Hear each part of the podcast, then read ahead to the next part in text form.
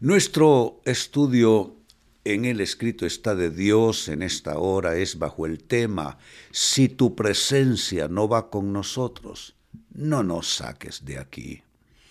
Saben, esto fue una, una condición que le puso Moisés a Dios. Dios que le dice en otro momento cercano, mi presencia irá contigo y te daré el descanso. Ya tuvimos un Jesús 9:11 con esa enseñanza, pero vemos también de parte del ser humano que le pone este condicionante a Dios. Si tu presencia no va con nosotros, no nos saques de aquí.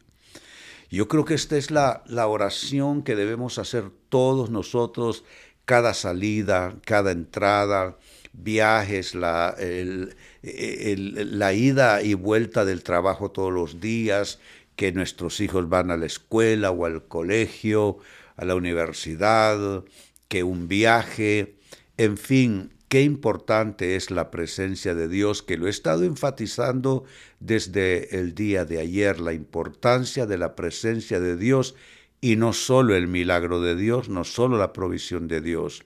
Recuerdan, la presencia activa su paz, su descanso. Mm, mi presencia irá contigo, fue lo primero y te daré el descanso. Hay quienes buscan el descanso sin la presencia, pero es la presencia que hay que buscar y esa presencia nos dará el descanso y el milagro. Pues hoy esto es complementario. Si tu presencia no va con nosotros, no nos saques de aquí. Se registra esta declaración de Moisés en el libro de Éxodo capítulo 33 y versículo 15. Entonces le dijo Moisés, si tu presencia no va con nosotros, no nos hagas partir de aquí. Pues les digo algo. Inicia el texto diciendo, entonces le dijo Moisés, ¿qué tal si sacamos el nombre de Moisés y ponemos tu nombre, hermano? Ponemos tu nombre, hermana, y yo pongo el mío. De esta manera. Entonces le dijo René, pon tu nombre. Entonces le dijo René, si tu presencia no va con nosotros, no nos hagas partir de aquí. Saben, es que sin Dios no queremos dar un paso. Sin Dios ni a la esquina debemos pretender ir. Y esto vuelve a concentrar de nuevo el tema de la presencia de Dios en nuestras vidas. Hay algo, amados hermanos, que yo he enseñado por décadas y es, le llamo practicar la presencia de Dios. Y con esto lo que, eh, lo que busco es enseñarle a los creyentes que no solo es el momento que van a la iglesia o el momento que hacen alguna oración en su vida devocional, sino practicar la presencia de Dios, que significa que tú vas en el auto manejando hacia tu trabajo y entonces tú practicas la presencia de Dios, que es hacerte consciente que Dios está en todo lugar, porque Él no habita solo en lugares sagrados, en templos hechos con manos de hombres, él habita en todo lugar y muy especialmente Él busca el templo de nuestros corazones. Entonces tú vas manejando, practicas la presencia del Señor, te sientas en tu escritorio, en tu trabajo y practicas la presencia del Señor. Le dices, Señor, bendíceme, tengo que terminar este reporte para las 11 de la mañana. Yo hoy declaro tu presencia conmigo. Vienen manejando de vuelta en su auto, practican la presencia de Dios. Eso es una visión de la relación con Dios extraordinaria que cambia nuestra conciencia de Él. Pues este texto vuelve sobre el tema de la presencia de Dios y la pregunta es, ¿qué trae la presencia de Dios en nuestras vidas? Ayer les decía, ¿qué sucede si no hay presencia de Dios? Y les decía, estamos desorientados, caemos en dudas, entramos en tinieblas, somos presa fácil del enemigo, etc.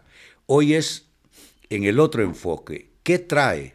No ya qué sucede cuando no está la presencia. Aquí es cuando la presencia está. ¿Qué trae la presencia de Dios en nuestras vidas? Número uno, trae paz. La paz de Dios que sobrepasa todo entendimiento comienza a guardar nuestros pensamientos y nuestros corazones en Cristo Jesús. Número dos, la presencia de Dios trae descanso. Como enseñábamos ayer, mi presencia irá contigo, le dijo Dios a Moisés, y te daré el descanso. Jesús dijo, venid a mí los que estáis trabajados y cargados, y yo os haré descansar. En tercer lugar, la presencia de Dios trae seguridad, la seguridad que no nos puede dar nadie, sino solamente Dios. En cuarto lugar, la presencia de Dios activa sanación. Siempre que Jesús llegaba a un lugar y había un enfermo, había un milagro de sanación. Entonces, cuando nosotros estamos practicando la presencia de Dios, por ejemplo, vamos al médico, vamos a, hacer exámenes de laboratorio o algún otro procedimiento, practicamos la presencia de Dios, declaramos la presencia de Dios y eso activa un poder de sanación. Número 5, la presencia de Dios activa liberación en nuestras vidas. Yo siempre uh, diferencio sanación de liberación porque la sanación básicamente es un cuerpo enfermo que recibe el milagro. Pero liberación muchas veces tiene que ver con la participación de un elemento maligno donde Satanás ha estado participando, entonces ahí se requiere liberación. Y cuando se trata de liberación ya no es solo cuerpos enfermos.